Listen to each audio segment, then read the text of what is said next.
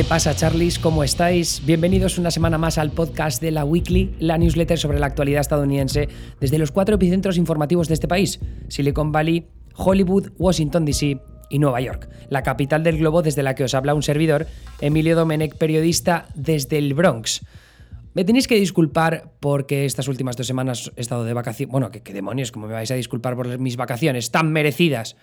No, por lo que me tenéis que disculpar es porque llego un día tarde a enviaros este podcast, pero hay una buena razón por la cual habéis tenido que esperar un día de más. Estoy coordinando un proyecto en el que participan más de 100 personas para la que, según mi humilde punto de vista, es la cobertura de las elecciones presidenciales de 2020 en Estados Unidos más ambiciosa en el mundo hispanohablante en Twitter. Eso son bastantes cosas concretas. ¿eh? Es Twitter, es cobertura de las elecciones presidenciales de Estados Unidos y es en español. Pero somos, como digo, más de 100 personas. El proyecto lo voy a presentar hoy en mi cuenta de Twitter, en Instagram también. Así que estad pendientes de, de esas redes sociales para si queréis más información. Pero ya digo que es un proyecto muy ilusionante, eh, creo que hay un montón de ganas por parte de todos los que están colaborando en él y ante todo somos independientes y vamos a intentar ser lo más honestos y fiables posible dentro de nuestras capacidades para que disfrutéis aprendiendo sobre lo que va a ocurrir a lo largo de los próximos meses, que yo creo que va a ser un disparate. Vamos a ver eh, una campaña política fascinante por todo lo que implica, porque la era Trump mm, a mí me parece que ha cambiado el mundo y sobre todo ha cambiado a Estados Unidos y todos esos cambios que se han vivido en este país a lo largo no solo de los últimos mm, casi cuatro años, Sí, de hecho cuatro años, porque yo creo que la campaña presidencial de 2016 también cuenta, sino también lo que se ha vivido en los últimos 40 años y por qué esos 40 años explican por qué Trump está donde está y por qué ahora estamos en un momento político tan trascendental para este país. Pero hablando de, de momentos trascendentales para este país, evidentemente estamos en medio de una pandemia, de una crisis económica también a la que eh, se aboca a este país, está viviendo ya esta crisis económica, básicamente porque ahora mismo hay más de 30 millones de personas desempleadas, más o, más, más o menos entre 30 millones, es un 10%, más de un 10% de desempleo, aunque ahí eh, parece que la cifra es un pelín más alta de lo que eh, marcan las últimas cifras del departamento que se encarga de determinar cuál es la cifra real de, desempleo, al menos según los economistas a los que he ido leyendo en los últimos días. Pero eh, me interesa mucho hablar de lo que está pasando estos días en Washington, D.C. y concretamente en el Capitolio y en la Casa Blanca, porque habla muy bien de cuáles son los problemas endémicos que está viviendo Washington y por qué la gente en Estados Unidos está hasta el pito de los políticos. Una de las razones por la que salió Trump es principalmente porque la gente está hasta el pito de los políticos, de que les mientan, de que les engañen, de que haya tanto teatro.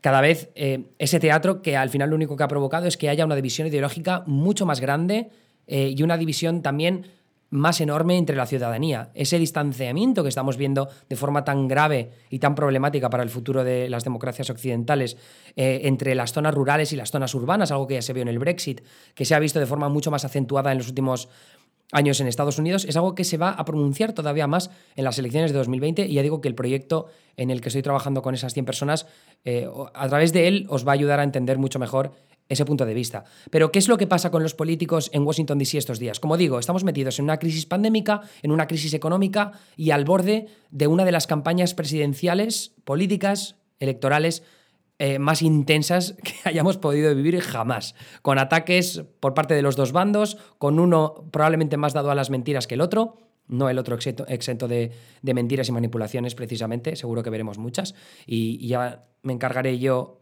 de, hablaros de ellas en, en este podcast. Pero lo que está pasando en Washington en estos momentos, eh, no sé si os acordáis que ya hablé en, esta newsletter, por cierto, para los que no estéis suscritos a la newsletter, que solo escucháis este podcast a través de iTunes, Spotify o de alguna otra plataforma, podéis suscribiros a través de la weekly.com, l a w i k l y.com, la weekly.com, o si os metéis en emiliodomenech.com, también llegaréis directamente a la weekly para poder suscribiros. Pero una de las cosas que hablé hace un tiempo fue ese tercer paquete de estímulo que aprobaron desde el Capitolio y que luego firmó Donald Trump. Esto para los que no tengáis eh, asimilado demasiado bien cómo funciona el gobierno estadounidense, como cualquier otra eh, democracia parlamentaria, tenemos por un lado el brazo legislativo, que tiene la Cámara Baja, que es la Cámara de Representantes, donde están los congresistas, luego tienes la Cámara Alta, que es el Senado, donde están los senadores, esa es la parte legislativa y ahí es donde se crean y se aprueban las leyes. Entonces, eh, la Cámara de Representantes y el Senado se ponen de acuerdo para aprobar un paquete de estímulo y ese paquete de estímulo luego el Ejecutivo, representado por Donald Trump, que es el presidente de Estados Unidos, se encarga de aprobarlo, de firmar esa ley y hacerla efectiva y aplicarla. Luego ya en los diferentes estados también están los brazos legislativos y los brazos ejecutivos a través de las cámaras legislativas estatales y del gobernador, que en este caso sería como el presidente de cada estado, el brazo ejecutivo de cada estado. Bien, pues como digo, hace unos meses se aprobó en el Capitolio y luego firmó Trump un tercer paquete de estímulo que estaba valorado, si no recuerdo mal, eran 3 billones de dólares, 2 billones de dólares. ¿Qué más da? Un billón de dólares y eso no es nada. Un billón, eh, y esto es algo que siempre me gusta recalcar, dentro del concepto español que tenemos como billón, que es un billón de billones. En el caso estadounidense sería un trillón, porque para ellos un billón es para lo que nosotros son mil millones, ¿vale? Ya sé que esto es un poco lioso, pero cabe recalcarlo. Entonces, eh, un billón, que es un millón de un millón.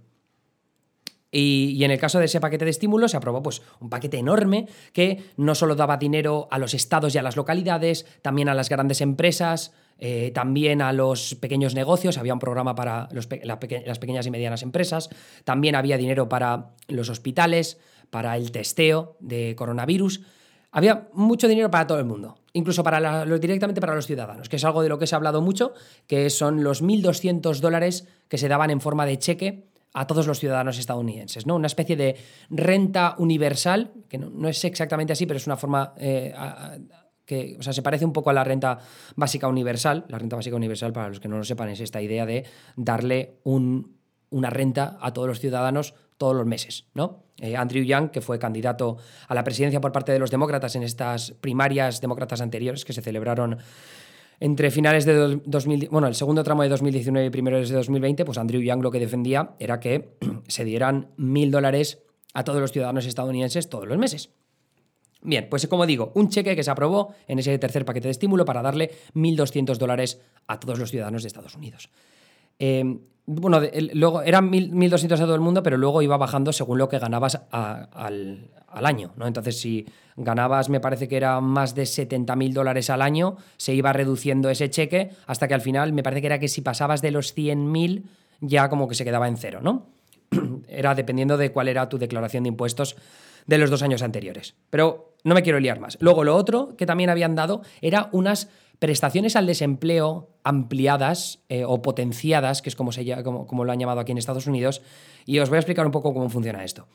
En cada estado, cuando tú te quedas desempleado, tienes unas prestaciones al desempleo que se alargan hasta un máximo, en general, me parece que son unas 23 semanas. Cambia un poco por estados, hay estados que tienen menos semanas, pero echadle, ¿vale? Unas 23 semanas de prestaciones al desempleo. Y entonces cada estado, si tú te vas a Massachusetts, pues igual está más cerca de que el estado por esas prestaciones al desempleo te dé algo en torno a los mil dólares, quizá un poco más. Eh, es que, o sea, no tengo los datos específicos, pero yo solo quiero que os quedéis con la, la idea de cómo funciona. Pero lo que quería hacer el gobierno federal era conforme estamos viviendo esta crisis, como es tan problemática, tanta gente se había quedado sin empleo por el tema de los confinamientos, pues eh, mucha gente los habían puesto en lo que en España llamamos un ERTE, me parece que es, ¿no? Que es un desempleo temporal, que simplemente te, te, te dicen que luego volverás a trabajar cuando se acabe el confinamiento.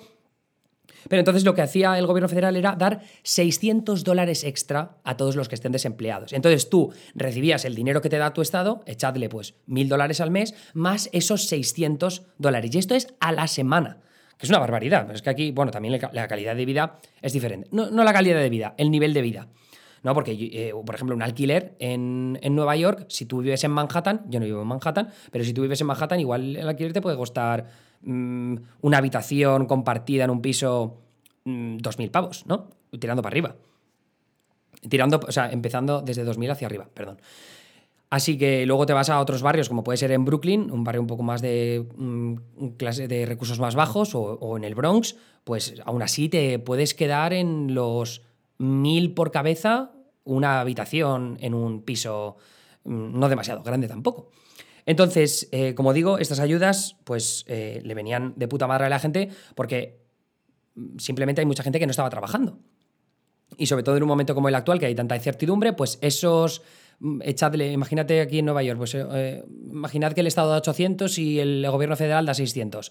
Pues 1.400 dólares a la semana está, está, bastante, bastante, bastante bien. De hecho, una de las preocupaciones de los republicanos, que por entonces eh, la gran mayoría sí que aprobaron el, este, este tercer paquete de estímulos, eh, lo, que, lo que dijeron es que al final lo que va a conseguir estas ayudas al desempleo, estas mm, eh, prestaciones potenciadas, es desincentivar que la gente vuelva al trabajo. Porque dicen, oye, ¿por qué voy a volver a trabajar como, em, como camarero en un restaurante y arriesgarme a contagiarme de coronavirus cuando puedo quedarme en casa y ganar más dinero? Esto seguro que ha pasado, ¿eh? porque en Estados Unidos, ah, dependiendo de qué estado mires, esos 600 dólares eh, al final podrían, podían implicar que hubiera una persona que le salía más rentable quedarse en casa.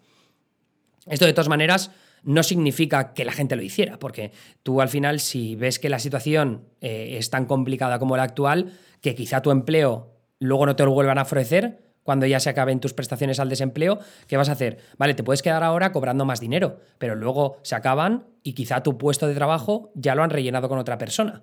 Entonces, ¿creemos realmente que desincentiva la vuelta al trabajo? ¿Creemos que la gente es tan irresponsable de rechazar una oferta de trabajo si cree que más adelante va a estar jodido y no va a tener opciones de recuperar ese trabajo? Sobre todo viendo el panorama, que tenemos todavía una tasa de desempleo aquí en Estados Unidos superior al 10%. Ahí es donde ya es un poco más... Mm, problemático. Pero lo que sí que había conseguido esta, esta medida política, no solo el cheque de 1.200 dólares, sino estas prestaciones potenciadas al desempleo, y esto según economistas y expertos que han analizado las consecuencias. Había un estudio de la Universidad de Stanford, me parece, que, que había sacado conclusiones muy positivas de lo que había implicado esas prestaciones potenciadas al desempleo, porque al final conseguía que el poder adquisitivo de la ciudadanía se ampliara y que por tanto el confinamiento no hubiera implicado una caída demasiado grave de, del consumismo en Estados Unidos, que el consumismo en Estados Unidos es maravilloso. Además, siendo una eh, un, país tan dedicado a los servicios, pues al final muchísima gente se veía afectada por el confinamiento y por esos desempleos temporales. Así que el hecho de, que esas prestaciones eh, potenciadas o ese cheque de 1.200 dólares ayudara a que el poder adquisitivo se, mantuviera perdón, un poco constante, ayudaba a que la economía tampoco se quedara estancada o cayera en picado porque simplemente la gente dejaba de gastar tanto. Así que ya digo que una de las implicaciones, eh, según las conclusiones de muchos economistas, era que esas prestaciones potenciadas habían venido muy bien para que la economía no, se cayera. ¿Qué ha pasado? Que a lo largo de las últimas semanas, todas estas ayudas que se aprobaron con el tercer paquete de estímulos eh, han ido cayendo, se han ido agotando. Entonces esas prestaciones potenciadas se acabaron a finales de julio. El cheque ya se envió hace varios meses. Eh, las ayudas a las pequeñas y medianas empresas, eh, me parece que el, pozo de dinero que se había puesto para ellas ya se había agotado. Los estados ya están viendo el precipicio muy cerca en el horizonte de cara a los meses finales del año. Es decir, que los presupuestos que tienen cada, cada estado pues para pagar a bomberos, a policías, localidades lo mismo, pues parece que se están quedando sin ese dinero. Y entonces esto ya digo que es a muchos niveles diferentes. Luego, por ejemplo, el servicio postal, que es algo a lo que se ha prestado mucha atención en, las últimas semanas, porque el voto por correo va a ser esencial para las votaciones de las elecciones del próximo mes de noviembre, pues también el servicio postal lo está pasando muy mal porque no tienen presupuesto para lidiar con la cantidad de correo que va a ser eh, necesario gestionar a lo largo de, de los próximos meses. Entonces, todas estas problemáticas se tenían que atajar en un cuarto paquete de estímulo que se tenía que negociar en el Capitolio. Como decía antes, tú tienes a la Cámara de Representantes, tienes a la Cámara, o sea, al Senado, que es la Cámara Alta, y luego tienes al Ejecutivo, y ahí es, como un, tres partes que tienen que negociar entre sí para llegar, llevar a, llegar a una solución, a una ley, es un, una cuarta, un cuarto paquete de estímulo, pues que tenga soluciones para la ciudadanía, que ya se ve, como digo, eh, no solo los estados y las localidades, también la ciudadanía se ve al borde del precipicio. Porque si tienes más de 30 millones de personas desempleadas, eh, no me cojáis seguro el, número de 30 millones, pero es más o menos por ahí. Pero si tienes tantos millones de personas desempleadas que no pueden pagar mm, nada de lo que tienen que pagar por delante, ya sean pues, las facturas del gas o el alquiler. De hecho, ponía que un tercio eh, si había leído bien un titular, un tercio de la ciudadanía estadounidense se veía con problemas para pagar el alquiler en los próximos meses, eh, pues ahí tienes un problema muy, muy, muy, muy, muy jodido. Así que eh, ya digo que esas tres partes se tendrían que poner de acuerdo. ¿Cuál es el problema en Washington en estos momentos? Bueno, en la Casa Blanca tienes a Trump, que es republicano. En el Senado tienes a los republicanos en mayoría, 53 senadores contra 47 demócratas. El líder Mitch McConnell, que es un nombre que os tiene que quedar claro. Y luego en la Cámara de Representantes tienes a los demócratas, que tienen una ventaja bastante amplia de congresistas, me parece que es 230 o así, eh, de, de 435 totales, y ahí la líder es Nancy Pelosi. ¿Vale? Entonces, tiene que haber una negociación entre esas tres partes para que una ley pueda salir adelante. ¿Qué es lo que pasa? Los demócratas ya en su momento, hace varias semanas, aprobaron un cuarto paquete de estímulo llamado la Heroes Act, Héroes Act, la ley Héroes, que, que, eran, no sé si recuerdo bien, que eran 3 billones de dólares en ayudas a muchos niveles diferentes, pero que tenían distintas medidas que no terminaban de gustar a los republicanos, ¿no? Como dinero para eh, mejorar el, sistema, el, sistema electoral, eh, por ejemplo, el sistema del voto por correo, por ejemplo, para que los estados tengan más dinero para ello. Una de las preocupaciones principales de los republicanos, por cierto, es que ellos desde, o sea, lo, lo que dicen es que hay muchos estados gobernados por demócratas, los demócratas son más progresistas, quieren gastar más dinero a nivel de gobierno y lo que dicen es que esto va a ser un rescate a los estados por gestión política eh, mala. Entonces ellos dicen, no, es que claro, ahora como Nueva York, que es un estado progresista, se ha gastado tanto dinero, ahora nosotros tenemos que rescatarle con la excusa de que estamos eh, sacando adelante un paquete de estímulo para la crisis del coronavirus. Pues no nos da la gana. Eso es un poco, por ahí van los tiros, ¿vale? O sea, al final lo que os tiene que quedar claro es que los demócratas quieren gastar más dinero y los conservadores quieren gastar menos, ¿no?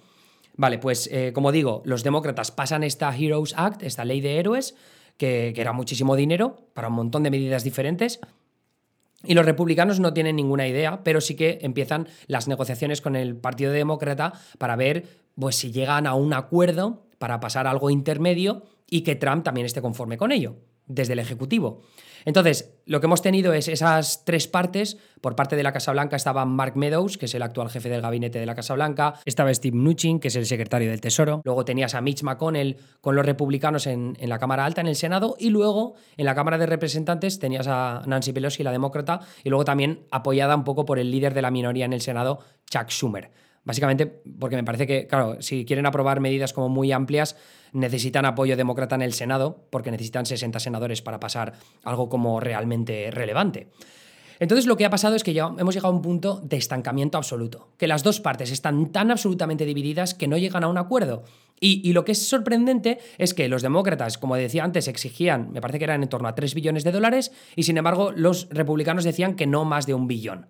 Pero lo curioso es que lo que se leían en algunas noticias, porque esto no lo, no lo hemos podido confirmar, eh, los medios de comunicación no lo han podido confirmar a la hora de que eh, cada parte haya dicho, no, es que nosotros estamos pidiendo dos, billones, no, es que nosotros estamos pidiendo un poco más de dos. Eso no lo han dicho de forma como muy, muy clara. Hemos visto como dos posiciones eh, muy tajantes en, en ambos bandos, en republicanos y demócratas, pero, sin embargo, algunas informaciones que se han publicado a lo largo de los últimos días, lo que decían era que los republicanos era, quizá podían llegar a dos billones y los demócratas quizá podían llegar a dos billones. Pero, sin embargo, no han terminado llegando a dos billones. No ha habido un acuerdo. No ha habido un acuerdo. Y lo que ha terminado pasando es que la Casa Blanca ha dicho que las negociaciones están rotas y que, por tanto, lo que ha hecho Trump es pasar una serie de órdenes ejecutivas, en concreto una orden ejecutiva y tres memorandos, para, con tal de atajar algunos de los problemas que, vamos, que van a vivir los ciudadanos estadounidenses a lo largo de los próximos meses. Entonces, eh, ¿cuáles son esas órdenes ejecutivas? Bueno, os las especifico un poco eh, lo que son los titulares en la newsletter de hoy. Eh, no he tirado muy a fondo porque es que no tenía más espacio en la newsletter, mm, culpa mía porque he puesto demasiados memes, pero es que me hacía mucha gracia. Entonces, uno es, suspende el impuesto a la nómina de algunos trabajadores. Es decir, que simplemente los trabajadores con el sueldo que le pagan sus empleadores, pues ese impuesto a la nómina, que es, me parece un poco al norte del 6%, pues no tienen que pagarlo. Pero esto es una suspensión. Es decir, que más adelante van a tener que pagarlo. Es simplemente un aplazamiento. Esto ahora lo explicaré un poco mejor. Luego también decía que aplaza los préstamos estudiantiles. Eh, que, que, es simplemente algo que ya se había aprobado con, una, con un paquete de estímulo anterior. Luego prolonga la moratoria de los desahucios, es decir, que eh, lo que dice es oye, estados o, no, no hagáis desahucios, esperaos un poquito más. Pero no está claro que a nivel legal, desde el Ejecutivo, Trump pueda hacer realmente algo al respecto. Pero bien, Ahí está la otra. Por eso digo que, que los titulares no os, quedéis exactamente con prolonga la moratoria de los desahucios, porque no significa que con esta orden ejecutiva la pueda conseguir. Pero bueno, en cualquier caso, ese es otro de los titulares. Y luego, por cuarto punto, extiende las prestaciones al desempleo. ¿Os acordáis antes lo que os he dicho, eso de que el gobierno federal ponía 600 dólares por encima de lo que los estados daban por prestaciones al desempleo? Si, por ejemplo, Nueva York da 800, el gobierno federal daba 600 más a la semana. Vale, pues lo que pasa aquí es que Trump dijo en la orden ejecutiva, bueno, en uno de los lo que vamos a hacer es, vamos a dar 400 dólares a las, extra a las prestaciones al desempleo. Pero el 25%, es decir, 100 dólares, lo van a pagar los estados. Al final, según leo en el Washington Post ahora, que ha salido la noticia este martes, la administración se ha hecho para atrás y dicen que lo que realmente dice el memorando es que las prestaciones al desempleo que va a poner el gobierno federal a través de, de, FIMA, que es la Agencia Federal de Emergencias, van a coger dinero de ahí, que manda cojones, porque si cogen dinero de ahí, luego se arriesgan a que no haya dinero teniendo en cuenta que puede haber por delante una temporada jodida de huracanes. Así que hay algún desastre eh, natural puteador, ya veremos de dónde sacan la pasta para pagarlo. Pero bien, eso ya supongo que se lo pondrán más carga al, Capitolio para que lidien con ello. Pero en cualquier caso, ya digo, eh, al final se ve que han dicho que eh, los estados no tienen que por qué pagar esos 100 extra, así que serían unos 300 dólares extra para las prestaciones al desempleo que va a poner el gobierno federal a la semana y que se va a sacar de dinero para emergencias. No está claro que, de nuevo, legalmente esto sea posible, básicamente porque lo que dice la Constitución es que las leyes que se saquen adelante, lo ideal, lo ideal es que sea el, que haga las leyes, las cámaras legislativas, luego que el Ejecutivo las aplique y el judicial se encarga de determinar si son legales o no. En este caso, órdenes ejecutivas, los republicanos cuando estaba gobernando Obama se hartaron a criticar a la presidencia de Obama por firmar demasiadas órdenes ejecutivas, principalmente porque había un estancamiento también bastante grande en Washington, D.C., en el Capitolio, porque a partir de 2010, sobre todo, eh, los republicanos ganaron mucho, empezaron a ganar mucho poder. No fue hasta 2014 que los, que los eh, republicanos recuperaron el control del Senado, pero en cualquier caso ya digo que había bastante estancamiento. Un poco por las mismas razones que hay en estos momentos. Es decir, no le quiero quitar ninguna culpa a los demócratas que evidentemente en estos momentos no han querido llegar a un acuerdo con los republicanos. Pero como digo, bueno, estas son las órdenes ejecutivas que ha, que ha aprobado eh, Trump en estos últimos días pero todavía no está claro si van a salir adelante. Si salen adelante, 300 dólares de extra de prestaciones al desempleo va a ser pues, un empuje importante para muchos ciudadanos que en este momento lo están pasando mal. Aún así, esto, eh, esta medida como provisional, estas medidas provisionales de Trump, esto no da dinero a los estados y a las localidades, no da dinero a los hospitales, aunque creo que los hospitales en este momento están bastante bien. No da dinero al servicio postal, tampoco a las pequeñas y medianas empresas que, como decía antes, se están quedando sin nuevos recursos federales de los que ir tirando. Así que eh, esto es solo una tirita que tenían que haber negociado desde el Capitolio. Y Donald Trump tenía que haber sido más líder, más presidente de Estados Unidos y decir a los republicanos y a los demócratas que se pusieran de acuerdo. En realidad aquí el problema lo tienen los republicanos, porque ellos son los que están gobernando, ellos son los que tienen la mayoría en el Senado y los que tienen el Ejecutivo. Es verdad que ahora mismo los demócratas les pueden secuestrar, ¿no? Y decir que de aquí no se van a mover.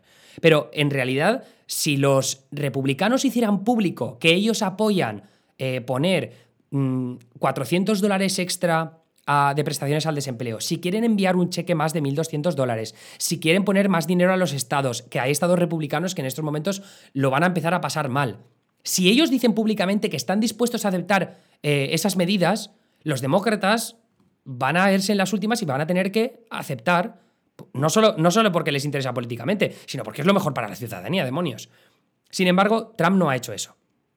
Trump ha decidido que las negociaciones han estancado, no ha pedido a los republicanos que se pongan de acuerdo con los demócratas a un nivel intermedio y lo que ha hecho es aprobar estas medidas eh, desde el Ejecutivo que son provisionales, que son tiritas, que no se sabe si van a tener buenas implicaciones de verdad para el futuro de la economía. Y entonces estamos en un momento que sigue habiendo más incertidumbre eh, a nivel de, sobre todo de la clase trabajadora, que al fin y al cabo es la que más va a salir afectada de, esta crisis conforme pues, eh, se se eleve el número de casos por coronavirus, veamos que ahora va a haber unos nuevos repuntes por el, porque llega el frío y llega la temporada de la gripe, vamos a ver también que el desempleo, por lo que están diciendo los analistas, no va a seguir cayendo a los mismos niveles que ha caído a lo largo de, de los últimos meses, porque es verdad que cayó mucho el desempleo en los meses de mayo y de junio, un poco menos en julio, que se salió el último informe de empleo hace unos cuantos días, me parece que fue el pasado, el pasado viernes. Entonces, ahora, como digo, la pelota sigue estando en el campo de Donald Trump y los suyos. Porque aunque es cierto que estas nuevas prestaciones al desempleo potenciadas de lo que parecen ser, porque esto ya digo que, es que no es cosa segura, van a salir a lo largo de las próximas semanas, parece que en dos semanas o así, y se van a extender un poco más de un mes, porque dicen que si no el gobierno federal se va a quedar sin dinero, eh, veremos cuál es la tirita que ponen después. Porque o se ponen de acuerdo con los demócratas en el Capitolio, o aquí no se encuentran soluciones. Y, eso puede ser un problema para, para Trump conforme empieza la campaña electoral, porque es cuando la gente va a ver que la situación económica de verdad es jodida. Cuando la gente lo empieza a notar en los bolsillos, cuando lo empieza a notar en la calle, que no pueden llegar a pagar el alquiler, no pueden ir a comprar al supermercado todo lo que quieran, ahí es cuando se van a enfrentar a problemas de verdad. Y esto me parece una cosa bastante estúpida por parte de, de Trump. Porque él, si de verdad era un populista de derechas, lo que podía haber hecho era la oportunidad perfecta para tomar medidas drásticas a nivel económico y darle dinero a la ciudadanía y que le voten. O sea, él podría ganar las elecciones perfectamente si hubiera tomado medidas más drásticas a nivel económico. Pero lo que pasa es que los que le tienen secuestrado, de alguna forma, son los republicanos que son mucho más conservadores a nivel fiscal. Que ser conservador a nivel fiscal cuando tienes una crisis de estas características es, que es la hostia, es la hostia. Eh, por cierto, uno de los detalles que no he comentado, el, otro era lo de la suspensión del impuesto a la nómina. Esto es muy problemático porque eh, la medida que ha tomado Trump en realidad lo que hace es aplazar el impuesto a la nómina. Es decir, que es algo que se va a tener que pagar tarde o temprano. Pero es que si no se paga, ¿vale? O sea, si, ahora tú suspendes el, impuesto a la nómina, eso significa que los trabajadores van a tener más dinero porque no tienen que pagar ese impuesto.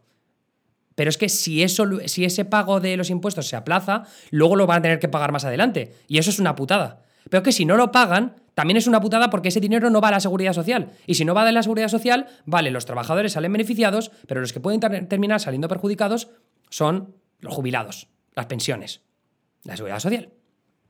Así que ahí, ya digo, es otra tirita que las implicaciones pueden ser gravísimas, tanto por un lado como por otro. Porque si tú vas acumulando eh, impuestos sobre la nómina que luego los trabajadores tienen que pagar, pues ya me dirás tú cómo lidia con ello.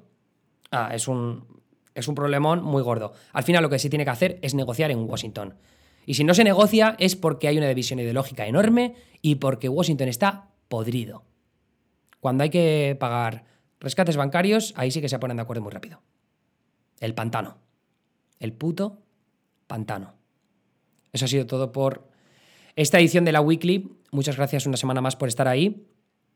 Y os veo el viernes para... Bueno, el jueves me podéis ver en Neutral, que voy a hacer un vídeo sobre Kamala Harris, que es la, la candidata a la vicepresidencia con Joe Biden. Y luego el viernes mandaré el podcast premium de la Weekly, que me estoy pensando todavía sobre qué voy a hablar. ¿Vale?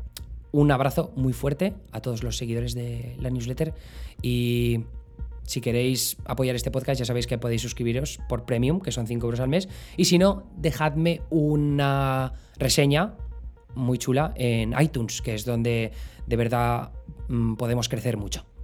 Hasta luego.